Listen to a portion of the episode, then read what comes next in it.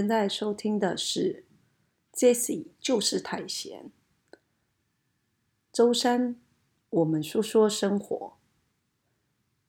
Jesse 就是太闲，今天呢要跟大家聊聊的是一个非常有趣的国家——古巴。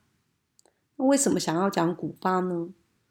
是因为最近疫情再起，仿佛大家的生活好像又回到了。像去年一样要被关起来的感觉，所以呢，让我特别想念古巴这个国家。那至于古巴呢，要先说说为什么 Jesse 会去古巴呢？要从一个纪录片开始说起。啊，有一部古巴的纪录片叫做《社区的力量》。那这部纪录片非常好，其实如果大家有兴趣。我记得 YouTube 或者网络上就可以搜寻得到，你可以免费的在网络上，哦看一下这个影片。那这个影片主要是在讲说，古巴遭到美国禁运之后，那整个古巴整个资源缺乏，甚至连汽油都没有的情况下，那怎么样生活下去？怎么样成立都市农场？之类的，那我觉得非常有意思。那会让我特别呃想要去古巴是那时候没有疫情，然后那时候全世界都是一个地球村的概念，好像就是媒体啊，或者是我们生活周遭，大家一直在倡导的什么世界世界就是地球村啊等等之类的，那大家把一些。呃，一些概念都觉得理所当然，比如说你可能，嗯，理所当然的去很容易的买到一些外国的舶来品，或者一些呃物资，然后纵使你没有生产这些，呃粮食啊等等的，然后大家都不以为意，都会觉得说啊，反正我就我就可以进口啊。可是，在那时候，我记得我是二零一六年去古巴的。可是，在更早之前，我就看过这部《社区的力量》的纪录片。那那时候看完纪录片之后，其实让我觉得很震撼，因为古巴也是一个岛，它是在算是中美洲加勒比海的一个岛。那跟台湾的处境有一点像。那它被美国禁运之后呢，就会变成说，它很多的物资都取无法取得了。那大家很难想象那种情形。纵使你说不会啊，古巴反正有全世界最厉害的雪茄，可是雪茄可以吃饱吗？你总不能每天吞雪茄吧？你可以怡情养性的抽抽雪茄，可是你可能没有办法用雪把雪茄喂饱自己的肚子。你需要的是粮食，所以呢，我那时候就对于这个国家非常非常的有兴趣。那另外一个让我觉得更想要快点去的理由是，那时候奥巴马访问了古巴，美国总统奥巴马。那那时候我就觉得说，哇，这个古巴被锁国那么久，然后呢，大家嗯印象中的古巴可能都是古董车，然后 Mojito，然后可能呃大文豪。海明威的作品等等的，那我就想说，哎，那连那个美国总统都已经去拜访古巴了，那显然古巴好像似乎是往一个开放的道路前进。那我就觉得说，嗯，那我应该要赶紧去。那另外一个理由是我一个美国的朋友，他就跟我说，古巴它是一个，嗯，他非常想要去的地方，可是因为他是美国人。他现在嗯很难去古巴，好像要跟要经过非常繁杂的申请手续，那就让我更好奇了。那如果台湾人可以去，那为什么不去呢？所以呢，我刻意在二零一六年的农历年假安排了一个旅程，就去了古巴。然后我想要去看看海明威笔下的古巴究竟长怎么样。然后呃。充满古董车的古巴，全世界最厉害的雪茄的古巴究竟是什么样的古巴，所以就出发了。好啦，那到了古巴，果然一点都没有让我失望。古巴是一个让我重新燃起了我的我的旅行魂的地方，真的这一点都不夸张。我记得，嗯，好早好早就开始自助旅行，十九岁吧，就大二那一年。那这几十年来，陆续其实就去了很多地方。可是有时候旅行到一个程度，其实你会有一点倦怠，因为尤其是假像你去一些比较先进的西欧国家，或者是日本啊，你没有那种嗯旅行的那种刺激。逐渐的已经没有了，就是跟没有当年那种十九岁背着背包二十公斤的背包那种热血，然后想要去探索世界的热血。因为大家可能要想象一下，就是说，即使已经有一定年纪了，那当年我们在自助旅行的时候，其实网络是不发达的，我们可能就拿着一一本《孤星 Lonely Planning》的书，然后呢，可能照着上面的青年旅馆去。找住的，那大家也知道，你就会发现所有背包客都拿那本书，所以有时候你背着两公二十公斤的背包到了青年旅馆的时候，嗯，你就会很傻眼，就是哎，全部都满了，因为大家都是看着那本书来的。那你没有办法像说现在你随时拿起手机，反正有网络就查查看，然后或者是你需要什么讯息就查查看，没有，你甚至还要背着旅游书，所以那是不一样的情境。可是到古巴很有意思。古巴确实让我好像重回了我十九岁那时候第一次欧洲自助旅行的样子。为什么呢？因为古巴的网路真的是我到目前为止我去拜访过我的国家网路最不发达的地方。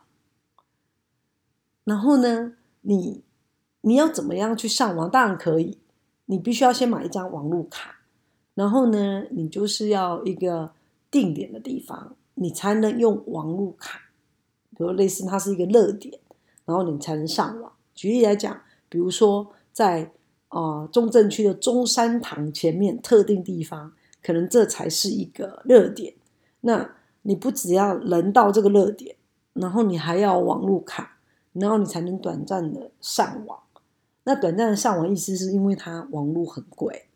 所以我记得那时候就是啊，可能联系一下台湾助理有没有一些比较急的事情。那其他时候几乎都不能上网，不只是呃你要耗费的呃金钱的问题，是有时候根本网络就不通。所以非常有意思，就是呃，这似乎是我在用了那么多网络，我相信大家也都一样，你大家好像都被网络这个。现代科技制约了，然后你好像没有随时没有滑两下，你自己都觉得很奇怪。可是问题是，我们从来都没有想过说，我们这样子的模式其实浪费了多少时间在一些其实可能真的是没有意义的事情上面。好，所以呢，古巴呢一开始让我就是印象深刻，就是说哇，太难上网。所以你就想说啊，那很难上网，那之后的生活怎么办？之后的旅程怎么办？那很简单，就回到最纯粹，就像我刚刚讲的，好像我十九岁去自助旅行那时候样子。那时候我记得我一开始我要订住的，因为我其实我的旅游习惯是啊，可能就只住订第一晚的住宿，然后之后再随性调整。那我本来想说啊，古巴那这个地方它比较特殊，我是不是应该先把一些住的。哦，先定好这样子，好，因为我有旅伴，我怕我旅伴很焦虑嘛。如果我自己一个人，我可能就还好。那所以呢，我就开始想要订，后来我发现我根本订不了。为什么？因为太少的资讯了。那少到说，纵使有一些古巴的民宿，他可能会用 email，会用 Facebook，可能跟你联系。可是问题是，他一直没有回你，或者跟你说已经被订满了。那可以想象是，我觉得是因为那个网络的限制的关系。我不相信古巴住宿的地方那么少，所以呢，我就决定说好，那我就要从嗯加拿大飞到古巴之后，我再来找住的，包括第一晚的住宿。对，然后呢，果然就很像我们当年十九岁背着包包去找住的地方一样，可是不知道为什么就让我非常的兴奋，觉得真的太刺激了，非常有意思。然后充满冒险的感觉。好，那事实上一切都还挺顺利的，因为在古巴呢，其实你住的，嗯，我们就是通常是住民宿，那那个我们叫做 Hola，那民宿呢，通常就是其实应该是算他们家里经济状况还不错的人，会把家里的房间。整理出最好的那一间，然后租给外国人。然后呢，他们获取的那个租金呢，事实上是蛮相较于他们的收入啦，是蛮丰厚的。所以，哦，感觉上就是说，如果家里还有一定的经济状况，有能力去整修房屋什么的，其实都还蛮乐意说把家里最好的房间留下来，然后招待外国人，那同时也赚取呃观光财之类的。然后呢，通常民宿老板娘会让你加钱，她会做非常丰盛的早餐给你吃，就是那种把非常果汁啊、面包啊什么都有，所以非常有意思。好，那讲到去古巴这件事情的印象之外，其实我们应该要先讲的是，你怎么去古巴？那台湾人呢？你去古巴，你是没有办法事先办签证。嗯，有的人是说，其实不是说没有办法事先办签证，是有的人说法是说，其实不需要签证，因为他要你买一个旅游卡。那这个旅游卡呢，我在行前呢就有一点做了一个小小小的研究，因为大家也知道，这个旅游卡就形同是嗯签证的概念嘛。那你要去一个国家，如果你没签证，你入得了境吗？而且你还。像我们还打算说大老远从加拿大飞到古巴去，所以当然希望一切都顺利。后来我研究的结果呢，有几种做法啊。你的旅游卡可能有些人是在墨西哥转机，然后可能呃另外要加钱去买那个旅游卡。那你也可以呃落地的时候，就是飞机降落在古巴的时候，你第一个城市的。机场你也可以买，不过据说那是最贵的。那我们呢？当初是从台湾坐长龙直飞多伦多，然后停留一晚之后，隔天一早就坐着飞机，然后飞到古巴去。那那时候是讲说，哎，我们坐的这个 WestJet。这个航空公司呢，车上就哦不是车上是飞机上就会发旅游卡给你，然后不用另外付费。不过那时候还是有点紧张，想说啊，万一他没发给我，可能就要备案给机场买这样子啊，可能被海削一顿。结果一切都很顺利，果然，WesterJet 就在飞机上发给我们，而且他也没有另外收费。其实上应该不是不是算免费啦，应该算是包含在我们的机票的。票价里面，所以我们呢，我们就很顺利的进到古巴了，所以没有太多的问题。哦，那大家就看你们的时间，还有你们要从哪里出发来弹性的做调整。那至少，嗯，二零一六年我从多伦多飞的经验是还蛮顺利的，因为后来我读到一些资料是说，因为其实加拿大人很爱去古巴。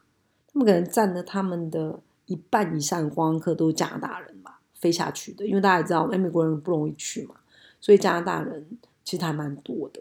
然后呢，他们就会去那里的那个呃度假，然后住非常好的饭店，这样子，在加勒比海享受加勒比海阳光沙滩，然后那种。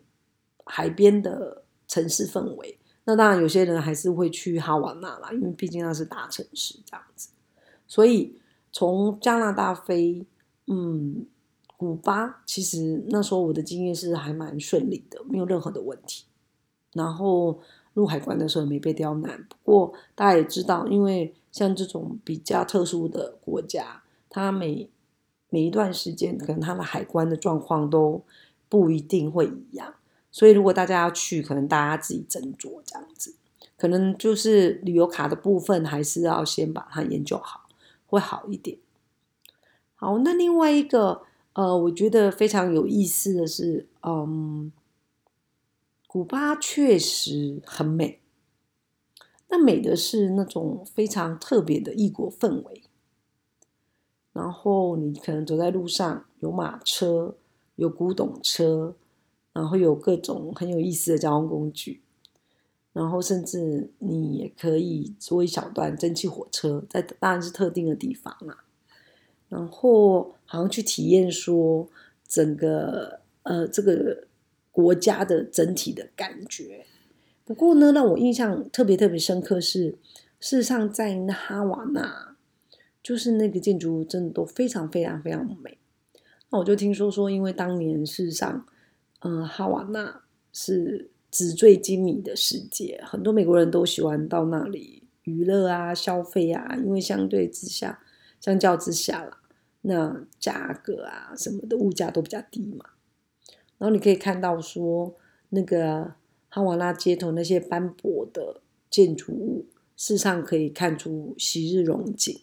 可是今日呢，是怎么样的情形呢？可能在街角会有发。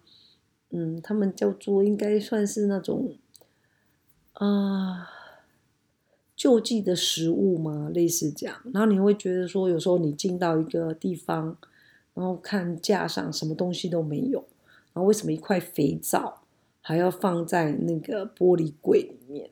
大家懂了解那概念吗？就是说，你今天要买一个肥皂，可能是你随便去我们台湾的卖卖场随便看的肥皂，然后它是这样。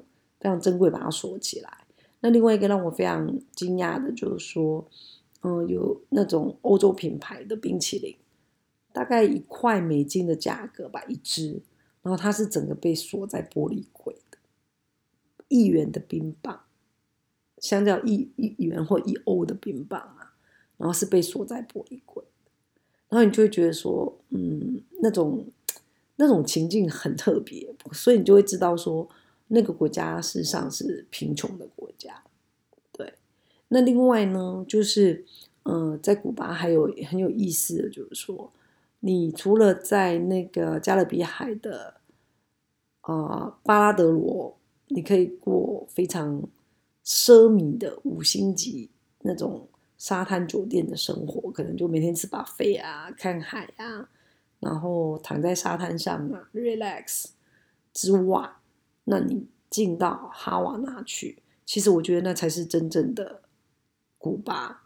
然后呢，后来我们还有去产雪茄的一个西部的城市，然后后来也去了千里达，那都非常有意思，都不一样的风情。比如说，我们去一个呃西边一个产雪茄的城市，就很有意思。就我们那时候就做了一个买了一个当地的行程吧。然后就是骑马去雪茄田，然后骑马去雪茄田呢，他雪茄田的老板，然后会卷那个烟草让你试抽，然后你直接就可以跟那个老板买雪茄。那那是我第一次抽雪茄，然后是一个非常非常清淡、非常香的一个那种烟草的香气。因为我没有抽烟啦，所以其实也不会太热衷这些东西。不过我后来买了一些雪茄回来给台湾的朋友，大家反应都非常热烈。那比如说我的家人，他就说曾经在台湾抽过雪茄，可是事实上他经验是不好，他觉得不好抽。可是我给他的古巴雪茄，那当然世界上最好的雪茄并不是朗德虚名，那就他们来讲是说非常棒这样子。那可是因为我没有抽烟，也没有特别对雪茄多热衷，所以这个我就无法去评论说到底是多好或多坏这样子。那应该是很好啦，因为有一些老烟枪确实非常非常开心这样子，然后好像受到古巴雪茄的人每个人都很开心。那还有你在古巴买雪茄是有有那个数量的限制的哦，因为假设你转机，像比如我们回程从还是要从加拿大飞回台北，然后呢在加拿大海关是会检查的，所以你还是要注意一下，以免到时候被没收。因为毕竟我们是外国人，在外面旅行，很多东西其实还是要安全平安还是很重要的。那另外一个很有意思的是，呃，去古巴你一定要呃喝酒。那喝什么酒呢？喝的是古巴调酒 Mojito。那大家应该都知道，Mojito 事实上你在台湾很容易喝到。然后就是那种加满薄荷叶的调酒，非常。有意思，而且在古巴喝非常非常的便宜，可能一杯才二三十块台币，类似这样子。而且我们是去那种，其实相对我猜啦，就是那种观光客的餐厅，那一般民众喝的那一定就是更便宜。那如果你要选择说更便宜的喝酒的方式呢，那你可以喝自由古巴。当然，自由古巴在古巴每一个餐厅都有。自由古巴是什么？其实就是。莱姆酒加可乐，而且是古巴莱姆酒。那你既然已经去了古巴，建议你一定要喝那种其实呃当地的莱姆酒，然后而且是可能在他们有出，可能在台湾呢不是那么容易买到的，那那就比较有意思，比较特别嘛。然后就加上可乐，那可能也有点像他们国民酒一样。所以如果你真的要省钱，你就去买瓶莱姆酒。然后呢，每天就自己兑可乐来喝，而且那是最便宜的方式。然后你去商店买那个莱姆酒，因为那是产地嘛，其实也不会太贵啊，哦，而且还挺好喝的。所以去古巴记得，嗯，当个酒徒，因为有时候你在旅途中喝的酒，有时候并不一定是喝的是那个酒，有时候你喝的是一个旅途中的味道。比如说，我现在都还会一直记得。我在古巴的餐厅喝的 Mojito，还有那个自由古巴的那种味道跟氛围，那会是旅行中其实很美好的回忆。还有去古巴呢，除了要抽雪茄、要喝酒之外，还要跳舞、骑马。大家觉得说跳舞，嗯，跳什么舞呢？古巴有一个非常非常有名的舞叫骚洒，那。那个骚洒舞非常非常有意思，就是那种会非常性感、sexy 的那种贴身舞。然后呢，那个舞者的舞步都非常厉害。那你在古巴的时候呢，其实你也可以跟民宿的老板说：“那我想要跳那个骚洒。”有时候民宿老板呢，他就是那种骚洒的高手，可能在他家，他就会可能会带着你跳起来，非常有意思。或者是你也可以请老师到你的民宿。然后教你跳骚洒，然后我我相信那是非常好的体验。那我们没有特别叫老师来教啦，是因为我们去餐厅，我们去那个千里达一家餐厅，然后呢，哇，那家餐厅真的超棒，然后有非常非常好的潇洒舞者在跳舞，然后我们就觉得我们已经看得心满意足了。后来在千里达就没有特别叫那个老师来民宿教我们跳舞。那其实，在古巴呢，有一个很棒的是，无论你在千里达，或者是在呃哈瓦那，然后你去任何一家餐厅，都有现场的，嗯，歌手啊、舞者啊的音乐演奏这样子，然后你就觉得哇，非常非常享受。而且我记得我那时候在哈哈瓦那的时候，有时候每个晚每天晚上都会。都会去故意去不一样的餐厅，然后有时候你只是点一杯酒，然后他们就唱歌跳舞一整晚，然后那个音乐都超棒的，所以我觉得古巴真的是一个非常让人家放松的好地方。那另外还有，当你在规划古巴行程的时候，我会建议你可能至少安排至少两个礼拜以上的长假啦。如果三个礼拜当然更好。因为毕竟古巴其实是在中美洲，然后呢，我们从台湾过去，其实你要飞挺久的。那如果你只是飞来飞去，你只去一个礼拜，那我觉得有点可惜。那至于怎么去呢？当然，有的人会自助旅行，有的人会跟团。那相较之下呢，其实古巴因为毕竟它的资讯什么的，还有网络比较不是那么发达。我说的是，都是我二零一六年去的经验呐。那所以呢，如果你要自己去自助旅行，我会建议说，可能要有一点经验比较好，因为不然，嗯，说不准你还是会被骗嘛，或者是说可能会有一些什么不好的，嗯。经验或者遭遇，那其实就有一点扫兴了，所以可能自己要衡量看看，没有办法建议所有的人真的就自己去古巴自助旅行这样子。好，那嗯，古巴还有一个很有意思的是，我们刚刚讲到说，因为你无法上网。那你晚上要干嘛呢？你就不能一直在那划手机啊，一直上网干嘛的？因为在台湾好像很容易的那种生活模式就是这样，其实是很不健康。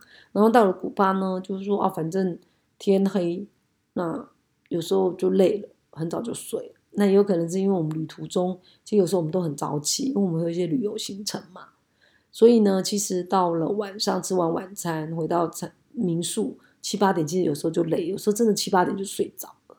然后睡着之后很自然的，你可能四五点就会醒过来，所以你就打开窗户。有时候有些民宿真的超棒，你打开窗户就看到日出了。然后日出看完之后呢，那通常民宿我们会加买早餐。那早餐我记得大大概五美元左右吧，然后就会有满满一桌的早餐，非常丰盛，可能有至少两种现榨果汁、面包。然后会民宿老板娘会给你炒蛋啊等等的，那所以绝对会让你吃的很饱，甚至你中餐根本就吃不下。然后那种感觉是很棒。有一次我们住到一个民宿是，呃，它有一个小庭院，然后我们每天早上就是在外面的小庭院的树下吃非常丰盛的早餐，然后才开始千里达的行程，所以是非常非常享受的。然后呢，在那里好像少了网络，其实你就。反而拥了拥有更多的自由跟时间，那古巴的旅行就会是一个非常美好的画面，就是啊，你在一个共产的古巴，然后呢，手里拿着自由古巴的调酒，然后享受没有网络制约的自由，每天看日出日落，吃丰盛的早餐。然后最后你一定要去参加的行程是骑马。我还记得说，我们那时候在千里达有买了一个骑马的行程。那个骑马行程事实上是一个下午而已，可是非常有意思。他真的给你一匹马，你会想要说骑马。我跟你讲，真的不是什么厚里马场或者一般的马场，可能让你带着绕一小圈这样，不是。他就跟你约在城市的定点。然后呢，那个都是石板路，千里达都是石板路。然后呢，每个人就自己骑上你的马，然后听着哒哒的马蹄声，因为在那个踏在那个石板路上，然后骑着马到一个有一段距离，那个城外的瀑布，然后在瀑布它会让你停留下来，那里可能还有那个呃一个可能水池啊，然后。你可以在那里游泳，然后度过可能一个多小时的时间，让你在那里休息。然后还有现场有那个很有意思的，呃，古巴人会在那里弹吉他、唱歌给你听，这样子。